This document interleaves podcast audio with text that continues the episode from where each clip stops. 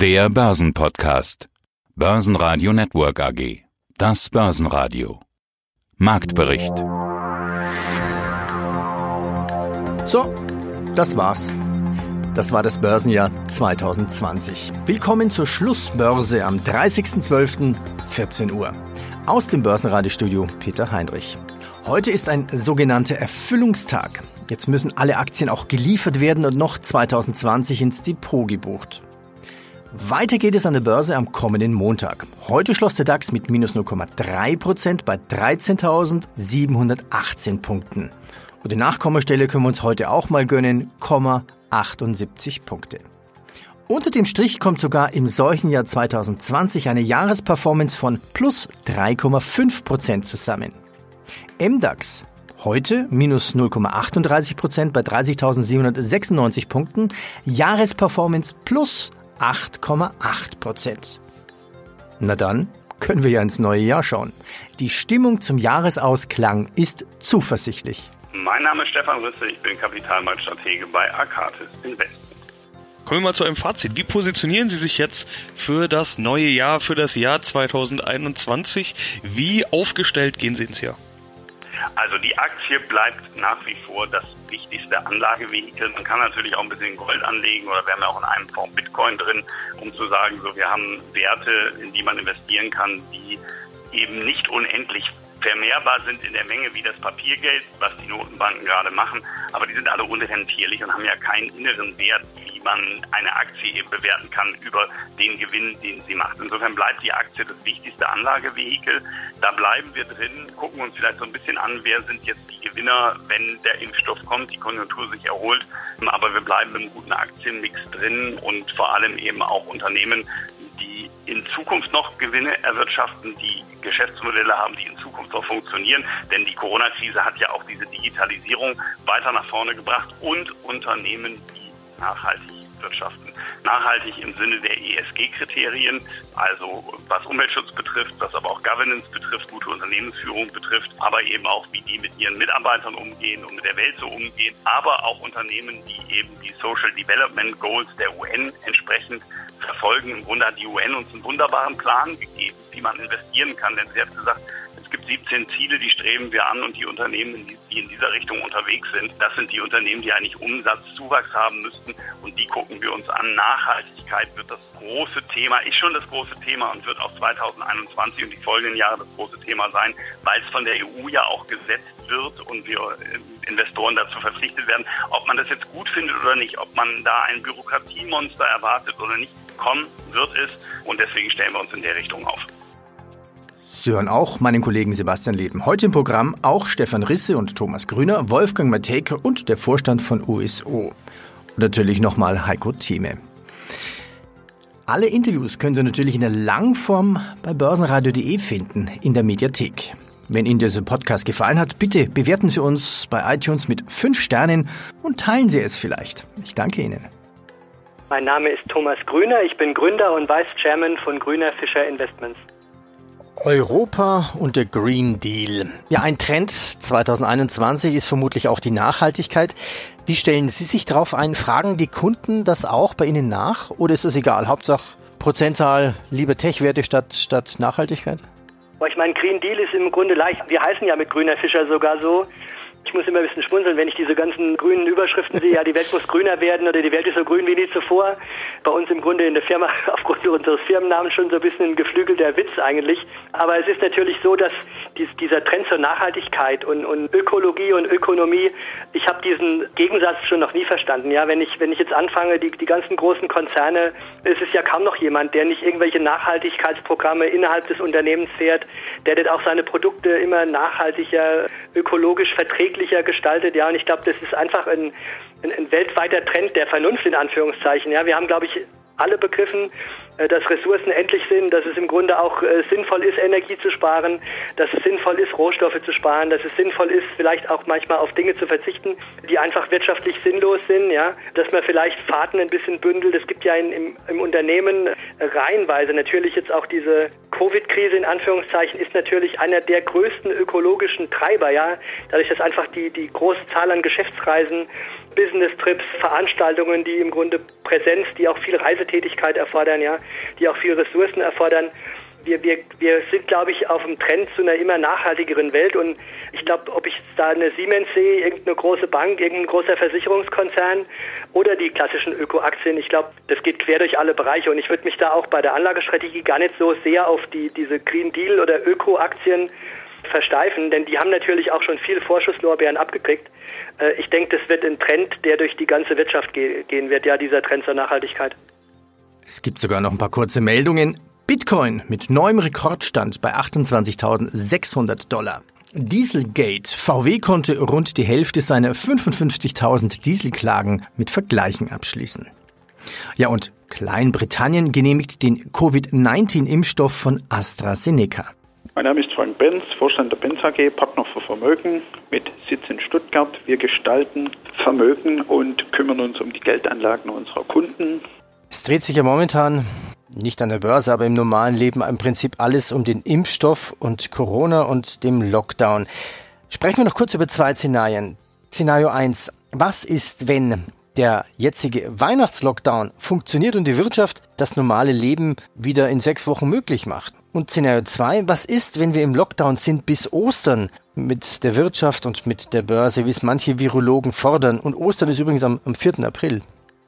Ich würde mal sagen, wenn wir Szenario 1, wir reden von vier bis sechs Wochen, dann hätte die Börse momentan alles ordentlich und gut vorhergesehen und geht davon aus, dass wir dann im ersten und zweiten Quartal 2021 diesen Weg, wie man jetzt im Moment eingeschlagen hat, weiter fortführen wird und alles wird, ich sage jetzt mal vereinfacht, gut und gibt keine Probleme.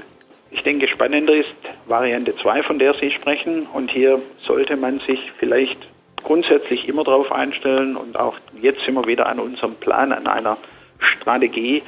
Das Gleiche gilt also im Ausstieg wie im Einstieg. Ich muss mir natürlich einen Kopf machen und überlegen, wie würde ich reagieren oder wie werde ich reagieren, wenn eben in diesem Fall Szenario 2 eintritt. Es gibt hier immer Branchen und Bereiche, die werden auch von einem fortgesetzten oder weitergeführten Lockdown profitieren, äh, sei es Internet, äh, sei es im weitesten Sinne Digitalisierung, dann die Verbindung der Menschen untereinander mit Telekommunikation, Mobilität wird wahrscheinlich, so wie man es jetzt sieht, auch weiterhin möglich sein.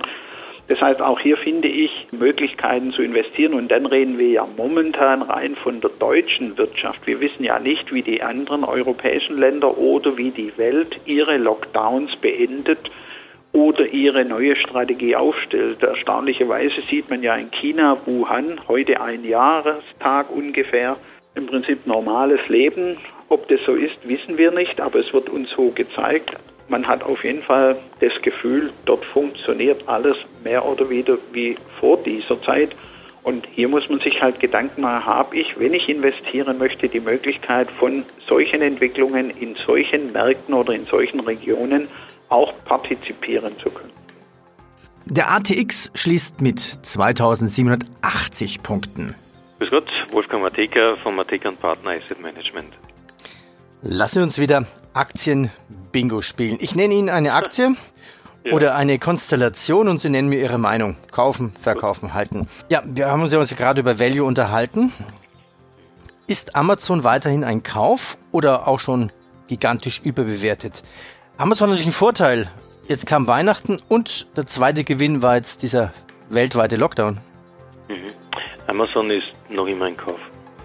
Aber die Begründung für den Kauf ist nicht im Onlinehandel zu suchen, sondern Amazon hat sich still und leise zu einem universalen Dienstleister entwickelt mittlerweile. Und die Angebote, die Amazon dahinter äh, stehen hat auf der Dienstleistungspalette, die können einem wirklich Sorgen machen. Das, was Amazon allerdings ereilen wird, glaube ich, wird das Schicksal aller großen Unternehmen in Amerika sein, die irgendwann einmal über zweieinhalb Prozent am GDP ausgemacht haben. Sie werden aufgebrochen.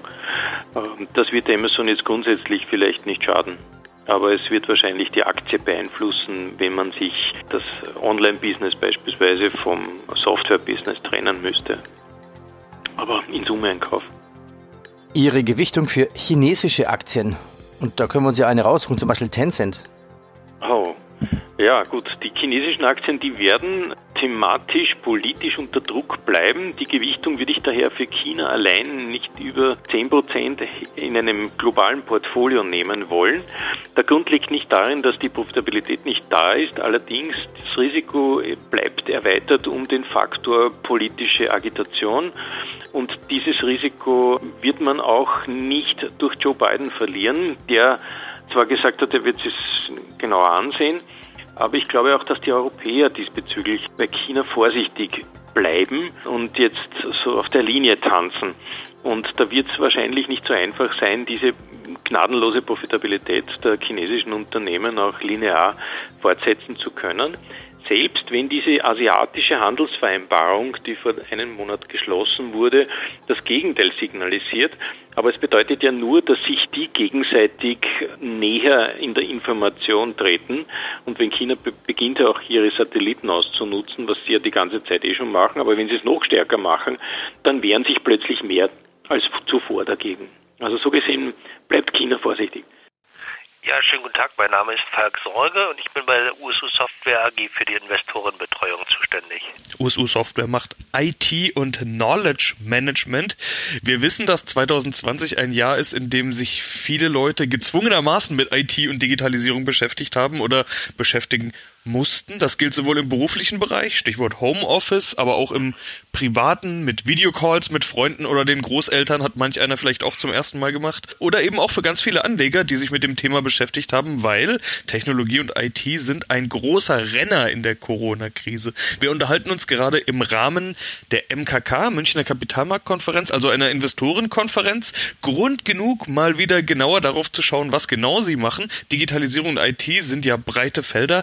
IT und Knowledge Management Software, das ist Ihr Produkt. Wie erklären Sie das Investoren auf so einer Veranstaltung möglichst einfach? Möglichst einfach kümmern wir uns um das ganze Thema Service. Serviceerbringung, also nicht wir bringen den Service, aber wir helfen Unternehmen dabei, dass die ihren Service besser erbringen können für jeden Menschen als Endkunden quasi.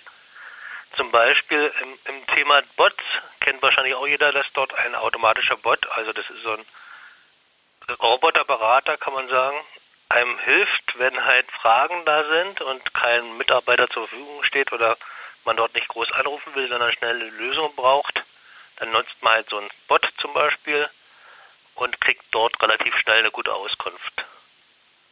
Und sie können das offenbar gut. Im Bereich IT und Enterprise Service Management gab es aktuell in ihrer Service Management Suite Valuation einen Preis. Sie sind offiziell preisgekrönt damit. In einer. Studie zur Kundenzufriedenheit haben sie den ersten Platz weltweit belegt. Ja, da kann man fast sagen, besser geht's nicht. Was können sie denn besser als die anderen?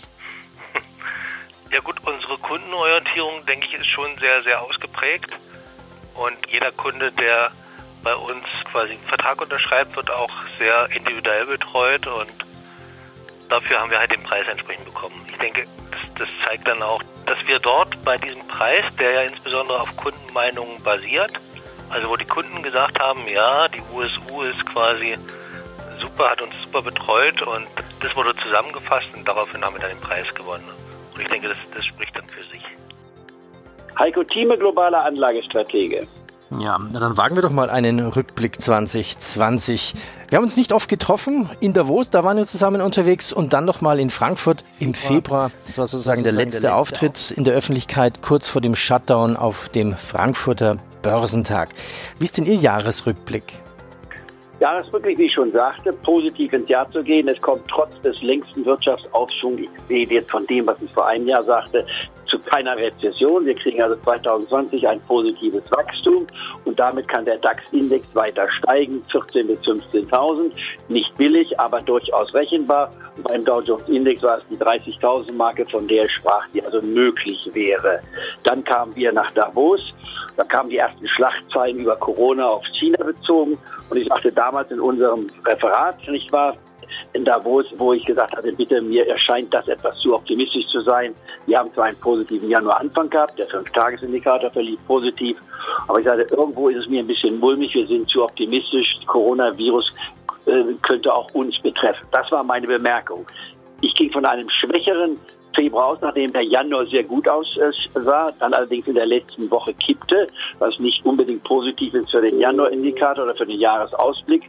Und dennoch kamen wir dann im Februar auf neue Höchststände bis hin zu dem DAX-Index von knapp 13.800. Und da warnte ich von dem angesprochenen Thema im letzten physischen Börsentag am 29. Februar übrigens in Frankfurt, äh, hatte ich den Einführungsvortrag und sagte, bitte Leute, nehmt Bargeld auf, nehmt eure Gewinne mit, das ist zu hoch. Ich habe nicht geglaubt und auch nicht davon gesprochen, dass wir einen Crash bekommen würden, aber einen Rückgang, der durchaus äh, besser Niveau haben könnte, aber nicht einen Crash von 40 Prozent in vier Wochen, etwas, was die Börse noch nie in dieser Form gesehen hat. Das muss man dabei auch mit berücksichtigen, nicht wahr?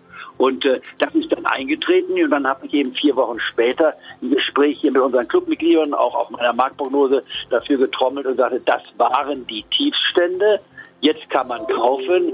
Und dann sind wir in einem massiven Anstieg nach oben gegangen im April, abgesehen vom Ölpreis, der plötzlich auf einen negativen Preis fiel, was eine Anormalität war. Und bei mir dazu finden zu sagen, Ölaktien sind billig, auch Bohrgesellschaften wie Schlumberger etc. etc.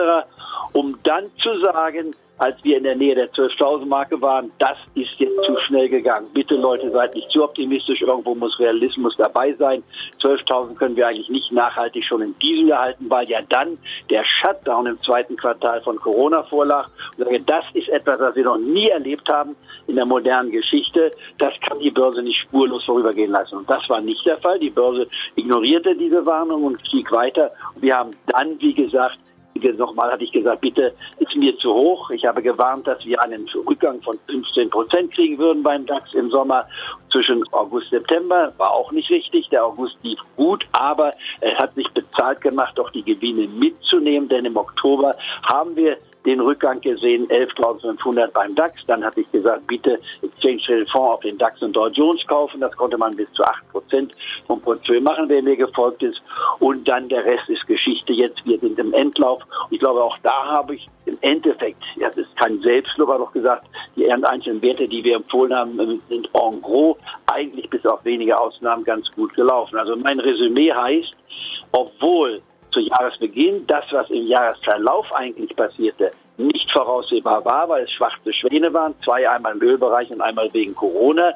Aber das haben wir, glaube ich, hoffentlich ganz gut mitbekommen und ich hoffe, dass unsere Clubmitglieder davon auch von diesem wöchentlichen Diskussionsthemen, die wir gebracht haben, davon profitiert haben. Nicht alles war richtig, aber ich glaube, im Endeffekt konnte, konnten die meisten davon partizipieren. Ich hoffe, dass die meisten auch dem gefolgt sind. Jetzt die Frage an die Clubmitglieder, wie war es bei euch? Das wäre mal meine Frage.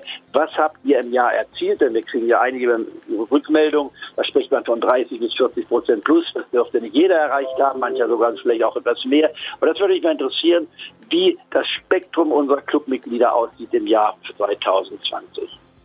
Ja, und bitte immer die Telefonnummer drunter schreiben.